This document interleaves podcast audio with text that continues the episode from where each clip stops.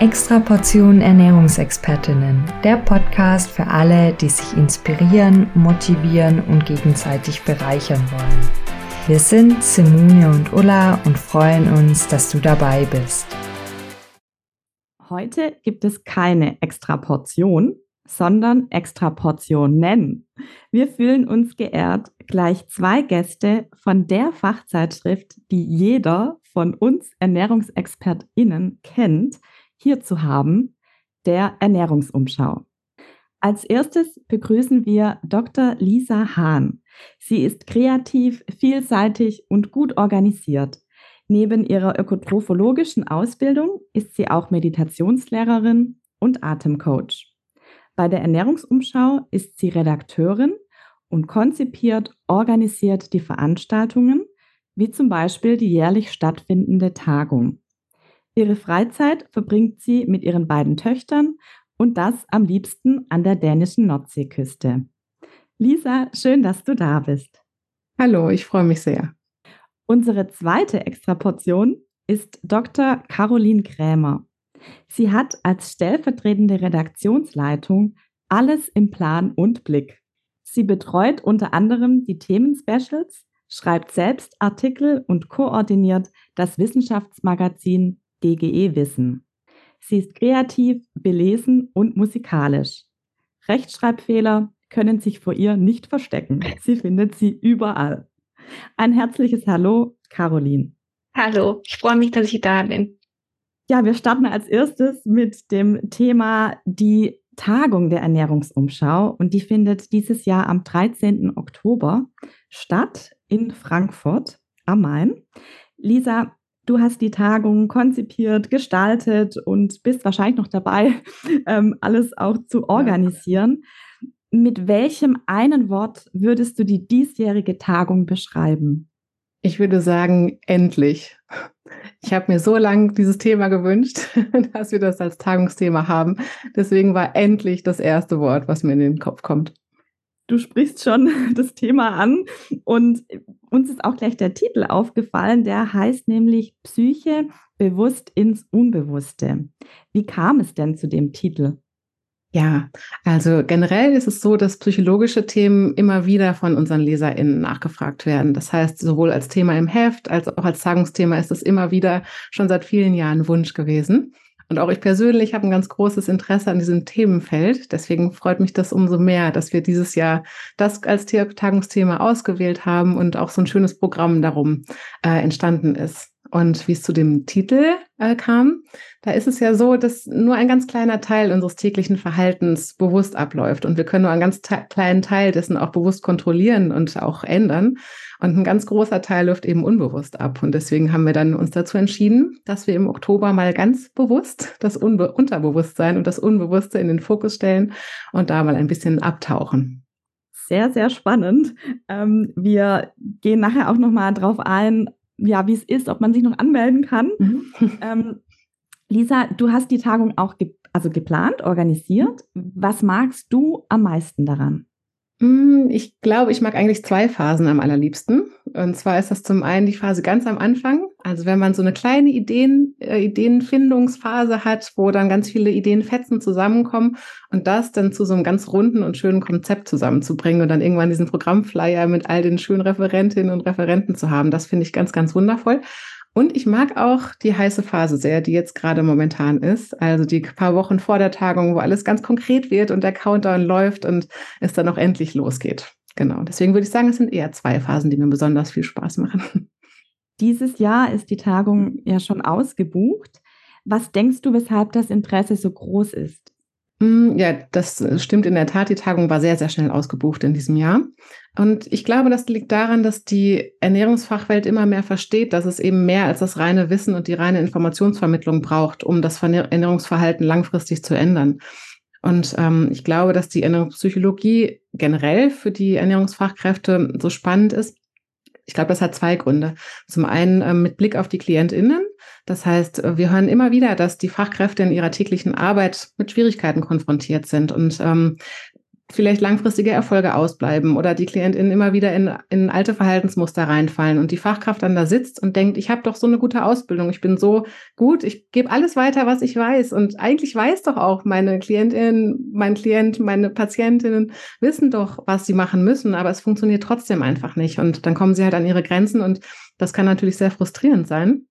Zum anderen aber auch ähm, ist dieses Thema gerade mit Blick auf die Ernährungsfachkraft an sich und sie selbst natürlich auch sehr spannend. Denn die Patientinnen und Klientinnen, die bringen natürlich so einen riesigen Rucksack mit in so eine Beratung. Das heißt, die bringen nicht nur das Ernährungsproblem mit, sondern die haben einen riesigen Rucksack auf, wo ihre eigene Geschichte, ihre Familiengeschichte, ihr soziales Umfeld, ein bestimmtes Mindset, Traumata, psychische Erkrankungen, das, der Rucksack ist riesig voll. Und ganz oft dreht sich dann in der Beratung eben nicht mehr um das Ernährungsproblem, sondern die Ernährungsfachkraft sitzt plötzlich dort und hat mit psychologischen Themen oder Problemstellungen irgendwie, sieht sie sich kon konfrontiert. Und ähm, das ist manchmal schwierig, sich dann da abzugrenzen und zu sagen, was darf ich überhaupt noch beraten, wie weit darf ich gehen? Und auch, wie schaffe ich es, gesunde Grenzen auch für mich selbst zu ziehen, dass ich eben nicht den Rucksack von meinen KlientInnen mit mir selber aufpacke und ihn mit nach Hause nehme in meinem Feierabend. Genau, deswegen glaube ich, aus diesen beiden Gründen ist das ganz spannend, dieses Thema für alle. Also wir finden es auch super spannend und wir hatten uns, also kleine, kleine Story von uns dazu, wir hatten uns für die Tagung der Ernährungsumschau im Jahr 2019, ich glaube, das war das letzte Mal, dass sie in Präsenz stattgefunden hat, richtig? Genau, ja. Ja, da hatten wir uns angemeldet und ja, sind morgens losgefahren in Stuttgart nach Frankfurt, haben uns um 6 Uhr morgens getroffen und um 12 Uhr mittags saßen wir wieder in Stuttgart mit einem Cocktail in der Hand. Denn es oh kam ganz anders als geplant und als wir es uns vorgestellt hatten, weil wir hatten nämlich relativ am Anfang auf dem Weg dorthin eine Autopanne. Nein. Und ja, es war, wir waren wirklich, also wir, wir sind, glaube ich, waren gerade so auf der Autobahn und haben gemerkt, da stimmt was nicht, sind dann rausgefahren und das Auto ist irgendwie nicht mehr gefahren, also nicht mehr äh, schnell gefahren, nur, nur irgendwie 10, 20 km/h. Und dann sind wir zur Autowerkstatt und dann war relativ schnell abzusehen, okay, das schaffen wir zeitlich nicht mehr. Wir haben dann noch geguckt, können wir einen Zug nehmen? Was machen wir mhm. mit dem Auto? Das war irgendwie, ja, es war nicht so, aber es äh, ja, hat, hat zeitlich dann einfach nicht mehr gereicht. Und dann waren wir so frustriert, dass wir dann in Stuttgart gesagt haben, ach komm, jetzt trinken wir einen Cocktail. Ja, das war sehr, sehr schade. Wir haben dann im Nachgang, wir hatten dann nochmal nachgefragt und haben dann auch die Unterlagen noch zugeschickt bekommen. Das mhm. war, konnten wir doch noch ein bisschen was davon mhm. mitnehmen. Das war super. Ja, und wie ist es denn dieses Jahr, die Tagung ist ausgebucht, gibt es denn eine Warteliste, falls jetzt TeilnehmerInnen vielleicht vorher noch kurzfristig absagen? Gut, bei unserer Autopanne hätte es wahrscheinlich nicht mehr gereicht, dass noch jemand nachrücken kann, aber vielleicht auch so im Vorfeld. Ja, wir haben eine Warteliste. Also es kommt immer wieder mal vor, dass TeilnehmerInnen jetzt absagen äh, in den paar Wochen vor der Tagung noch, weil irgendwelche anderen Termine oder private Sachen dazwischen kommen. Und dann da darf natürlich immer jemand nachrücken. Das heißt, wenn jemand Interesse daran hat, noch teilzunehmen, kann er uns sehr gerne eine E-Mail schicken. Vielleicht können wir den, die E-Mail einfach in die Show Notes reinstellen vom Podcast oder dann äh, anderweitig publik machen. Ansonsten einfach über unsere Website da finden sich auch alle Kontaktdaten.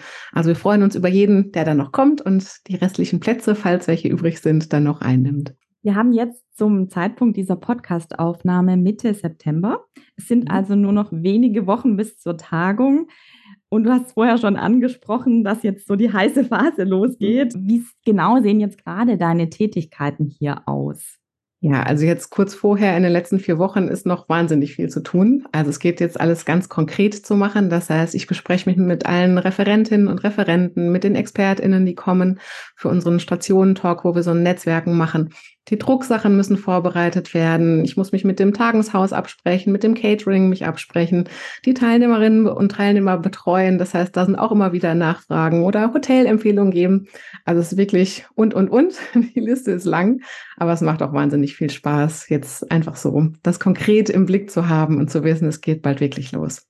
Ja, danke. Und da an der Stelle auch nochmal, dass du dir jetzt auch die Zeit nimmst hier, dass wir mit dir sprechen können und im Podcast bist in der heißen Phase. Sehr gerne. Die Tagung an sich gibt es noch nicht so lange, seit 2017. Mhm. Weshalb hat die Ernährungsumschau als wissenschaftliche Fachzeitschrift eine Tagung ins Leben gerufen? Äh, du hast es ja schon gesagt, wir sind eine Fachzeitschrift und zwar eine unabhängige Fachzeitschrift. Das heißt, wir sprechen nicht für irgendeinen Berufsverband oder einen Verband, wir sprechen nicht für eine Institution. Das heißt, wir sind ja schon zum einen relativ frei darin, welche Themen wir wählen können. Und wir haben den Anspruch, dass wir unsere Tagungsthemen mit so ein bisschen Blick über den Tellerrand immer gestalten. Das heißt, nicht das klassische die klassischen ähm, Themen, wie sie sonst auf einer Ernährungsfachtragung woanders sind, sondern dass wir so ein bisschen einen ganzheitlicheren Blick haben und ähm, haben uns dann dazu entschieden, dass wir das gerne mal angehen möchten. Und natürlich auch ähm, sind wir so immer ganz wunderbar in Kontakt mit unseren LeserInnen ähm, und können Frage und Wünsche direkt quasi in Person erklären.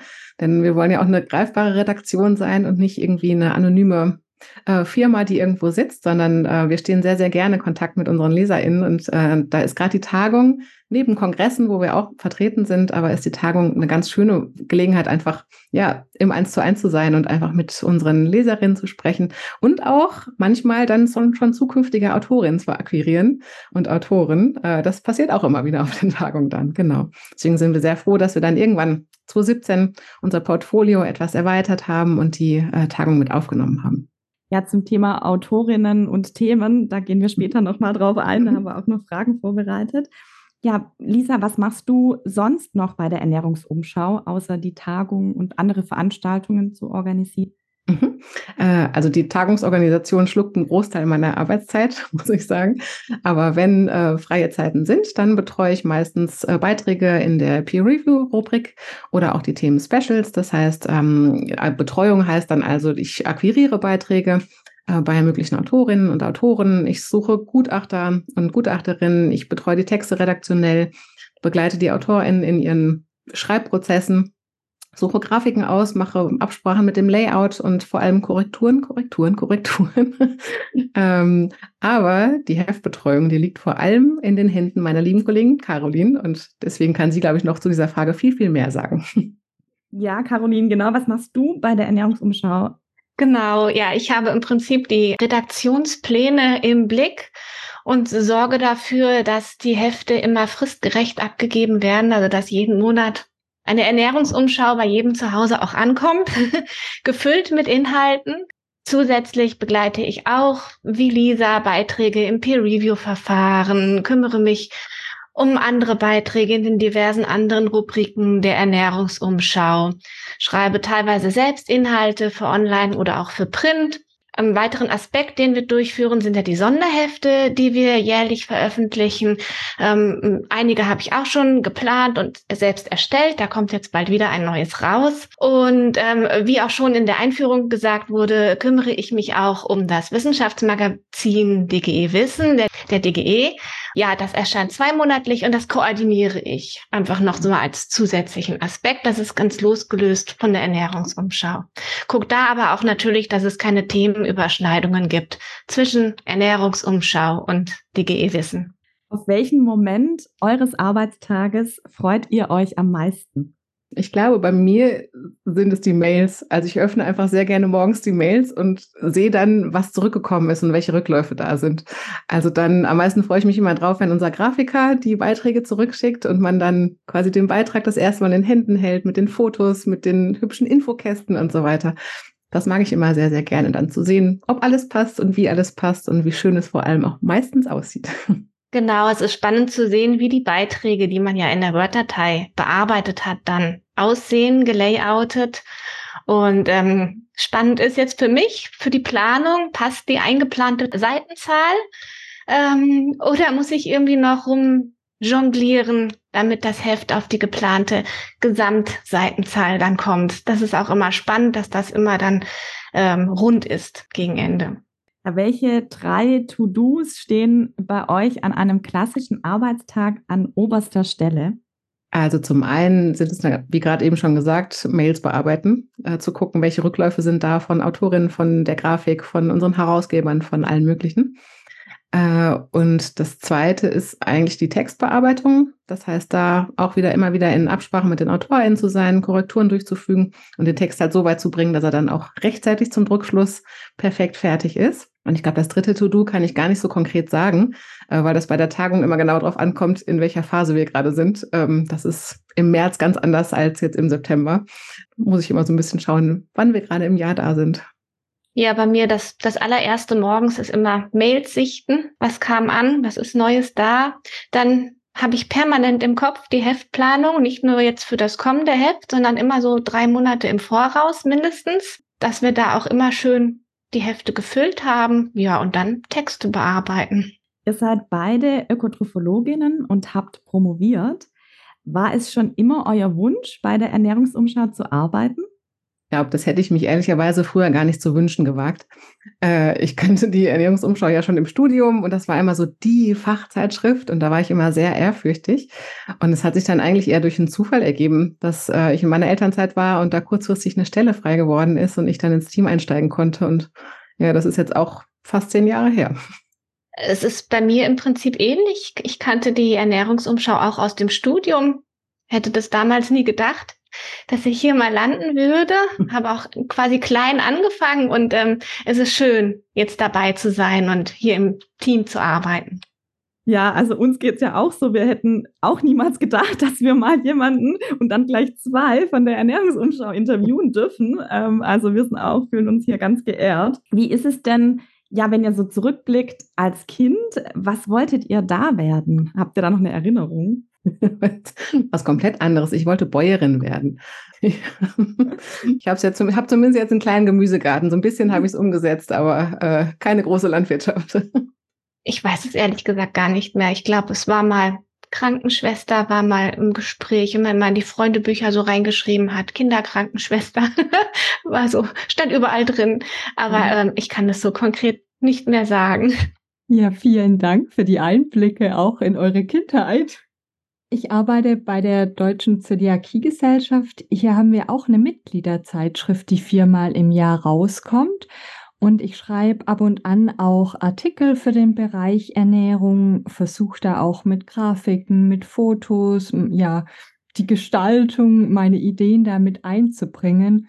Und viermal im Jahr ist immer so die, die stressige Zeit dann vor dem Redaktionsschluss ähm, wo es einfach sehr arbeitsintensiv und hektisch und stressig wird. Lisa, was machst du in stressigen Situationen? Äh, ihr habt es ja in meiner Einführung schon kurz erwähnt. Ich bin äh, nebenbei noch Atemtrainerin und Meditationslehrerin. Das heißt, ich weiß mich mittlerweile ganz gut selbst zu regulieren und wie ich mit Stress umgehen kann. Ich muss aber auch ehrlich zugeben, dass die Hauptlast des Stresses bei Caroline liegt und ähm, sie viel mehr im, äh, in, diesem, in der Druckfreigabe zu tun hat. Und deswegen ähm, ist das, glaube ich, eher Ihre Frage. Ja, ich, ich habe es leider noch nicht so drauf mit der Atemtechnik. Ich muss das unbedingt mal bei Lisa lernen. ich äh, rufe dann nach der Kaffeemaschine und brauche dann mal einen Kaffee, um, um runterzukommen. Natürlich auch mal an der frischen Luft durchatmen, einfach ans Fenster stellen oder kurz rausgehen. Tief durchatmen und irgendwie äh, auf andere Gedanken kommen und dann wieder mit freiem Kopf weiterzuarbeiten. Caroline, wir fragen einfach bei Lisa mal nach so einem Seminar zur Atemtechnik an. Genau, richtig. Sehr gerne. Caroline, was ich mich schon immer gefragt habe, wie kommt ihr auf die Themen in der Zeitschrift? Ja, das ist, ähm, das ist äh, im Team entscheiden wir das. Jeder aus dem Team bringt Ideen ein diese werden dann in regelmäßig stattfindenden Redaktionsmeetings besprochen oder auch so, wenn man im Büro ist, dass man dann mal so über, über den Computer hinweg sich austauscht, ey, hatten wir das lang nicht mehr, das wäre doch spannend. Oder ähm, ob wir Themen haben, die wir schon früher mal in der Ernährungsumschau hatten und da könnte man mal wieder ein Update bringen. Was ist besonders auch für die Rubrik Fortbildung auch wichtig, dass da auch die Leser immer wieder auf dem aktuellen Stand bleiben und wir da immer wieder dann auch neue Themen, also entweder alte, geupdatet ähm, finden oder auch neue, die die Leser und Leserinnen interessieren könnten. Oder wir sammeln Ideen auf Kongressen, auf Veranstaltungen oder wenn wir irgendwo was Interessantes lesen oder sehen, auch auf Social Media oder wenn, wenn ähm, Ernährungsexperten auf Social Media etwas Interessantes posten und wir sehen das und dann denken wir, ach, das ist doch spannend, da könnte man auch die Leute mal anschreiben. Also wir schreiben dann auch teilweise gezielt die Autoren und Autorinnen an und fragen sie, ob sie Lust haben, etwas zu schreiben für die verschiedenen Rubriken. Also Fortbildung habe ich ja schon genannt. Die sollen eben von Nutzen sein für die Leser und Leserinnen oder für die Rubrik Special. Da gehen wir immer auf spezielle Themen ein im Detail und ähm, runden diese manchmal noch mit ergänzenden Interviews ab. Ähm, und die, Ernähr die Rubrik Ernährungspraxis und Diätetik zum Beispiel ähm, hier veröffentlichen wir Fachartikel aus der Praxis, die eben gerade für Diätassistenten und Assistentinnen oder Ernährungsberater und Beraterinnen in Praxen und in Kliniken relevant und interessant sind. Und so versuchen wir und hoffen wir immer, einen bunten Mix an Themen in jedem Heft zu haben und dass für jeden Leser, jede Leserin etwas Interessantes dabei ist. Und zusätzlich erhalten wir natürlich auch Beiträge, die nicht akquiriert wurden von uns. Das sind oft dann die Forschungsbeiträge, die in unserer Rubrik Peer Review erscheinen. Die werden von unabhängigen Experten, Expertinnen begutachtet. Also wie Lisa schon vorhin sagte, wir schreiben dann potenzielle Gutachter, Gutachterinnen an und bitten sie, diesen Beitrag ähm, sich anzuschauen. Und ähm, wenn diese Beiträge dann zur Veröffentlichung angenommen sind, erscheinen sie dann in der Ernährungsumschau. Das haben viele Leser und Leserinnen bestimmt schon gesehen mit dem Einreichungs- und Akzeptanzdatum. Und ähm, diese Beiträge werden auch ins Englische übersetzt und erscheinen dann ähm, als Volltext Open Access, so dass man äh, weltweit Zugriff darauf hat, auf diese äh, Peer-Review-Beiträge. Ich habe schon mal eine Online-Veranstaltung von euch besucht zum Thema wissenschaftlich publizieren. Welche Kriterien sollten die Autorinnen der Artikel in der EU berücksichtigen? Wichtig ist, dass die Texte verständlich geschrieben sind, dass unter Umständen spezielle Fachausdrücke erläutert werden, vielleicht auch in Form eines gesonderten Glossars, was mit eingereicht wird. Ähm, Ganz besonders wichtig ist für uns, dass jeder Text vor Abgabe an die Redaktion Korrektur gelesen wird, entweder selbst oder auch von noch einer zweiten Person, dass wir das auch schon flüssig lesen können, denn auch hier der erste Eindruck macht es natürlich auch. Und auch bei uns als Redaktion ist es schön, wenn wir flüssigen Text durchlesen und dann auch bearbeiten können. Und ähm, diese Texte ähm, werden bei uns als Word-Datei eingereicht und wir korrigieren, also ja, ändern ihn teilweise um, also natürlich jetzt nicht inhaltlich, aber bringen ihn dann in ein schönes Format, dass es dann an den Grafiker geschickt werden kann. Und wichtig ist da dann eben die Einreichung als Word-Datei und auch eventuelle Grafiken als offen, für uns offen zugängliche Dateien zuzuschicken, dass wir ähm, das auch an unsere Richtlinien anpassen können, zum Beispiel an unsere Schreibweise oder auch das, ähm, das Literaturverzeichnis anpassen können. Natürlich ist es schön, wenn sich die Autoren auch schon mal im Vorhinein so ein bisschen, die Autoren und Autorinnen, na, auf unserer Homepage bei den Autoren und Autorinnen Richtlinien nachschauen. Die sind da äh, veröffentlicht. Da kann man schon mal sehen, dass wir zum Beispiel Calcium mit K und Z schreiben und ähm, uns äh, beim Literaturverzeichnis nach dem ähm, Ärzteblatt, nach dem deutschen Ärzteblatt richten. Ähm, das erleichtert uns Arbeit und da freuen wir uns immer, wenn man gerade Literaturverzeichnis nicht so viel noch umändern muss. Das ist dann, das ist zeitfressende Arbeit manchmal und da freuen wir uns dann. Zurück zur Tagung. Lisa, wann startet ihr mit der Planung für 2024? Normalerweise ist nach der Tagung direkt vor der Tagung. Äh, es wird jetzt aber eine kleine Änderung geben. Wir werden nämlich jetzt die nächste große Tagung erst wieder in 2025 machen.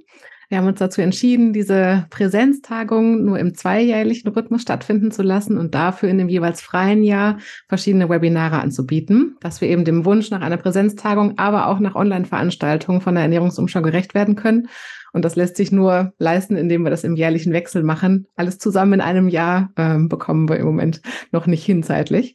Aber genau deswegen ähm, geht jetzt dann quasi, sobald die Tagung rum ist und die Nachbereitung fertig ist, mache ich mich daran, Themen für die Webinare rauszusuchen. Und dann geht's direkt weiter. Kannst du noch was bei der Tagung zur Referentenauswahl erzählen? Wie findet ihr die Referenten? Wie werdet ihr da aufmerksam? Ja, wir versuchen immer bei der Tagung einen guten Mix den, den Teilnehmerinnen und Teilnehmern zu bieten. Das heißt, dass wir sowohl inhaltliche Infos geben und, und fachliche Infos weitergeben, aber dass auch ganz viel ja so im Bereich Soft Skills ähm, weitergegeben wird. Das heißt, wir haben in je, auf jeder Tagung eigentlich immer eine Coaching-Einheit. Das heißt, wir haben meistens fachfremde externe Coaches da, die sich halt dann quasi die äh, Ernährungsfachkraft anschaut und die Herausforderungen, die sie in ihrem Berufsalltag hat, in welchem Feld auch immer sie arbeitet. Und wir versuchen dann dort quasi Hilfestellung zu leisten und Unterstützung zu geben. Und dementsprechend versuchen wir natürlich die Referentinnen und Referenten auszusuchen, dass es ein guter Mix aus Ernährungswelt und Fachfremden ist. Und äh, uns liegt es immer besonders auch daran, dass die Vorträge möglichst alltagsnah sind und praxisnah. Das heißt, ähm, wir jetzt nicht abgehoben wissenschaftliche Vorträge haben, die sich nur um irgendwelche Statistiken oder so drehen. Das kann man an anderer Stelle wunderbar sich alles einholen. Wir versuchen, ähm, den Menschen Alltagswerkzeug und Handwerkszeug an die Hand zu geben. Und ähm, ja, dementsprechend suchen wir dann die Referentinnen und Referenten raus. Und ich glaube, in letzter Zeit ist uns das eigentlich immer ganz gut gelungen. Und wird 2025 dann der Ort der Tagung bestehen bleiben? Also wird sie dann auch wieder in Frankfurt stattfinden? Ja, höchstwahrscheinlich ja. Äh, wir sind mit Frankfurt sehr zufrieden. Es ist zentral gelegen in Deutschland. Das heißt, jeder, jeder hat eine ganz gute Anreise, die machbar ist. Und äh, es hat einen großen Vorteil. Wir sind ganz in der Nähe von Frankfurt ansässig als Redaktion. Deswegen kann ich halt auch einfach sehr gut und schnell organisieren dort vor Ort in Frankfurt.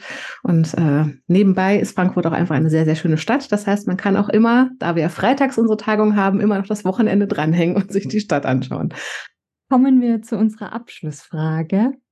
In unserem Podcast stellen wir Ernährungsexpertinnen in den Mittelpunkt. Wen oder welche Extraportion würdet ihr euch als Interviewgast für kommende Folgen wünschen?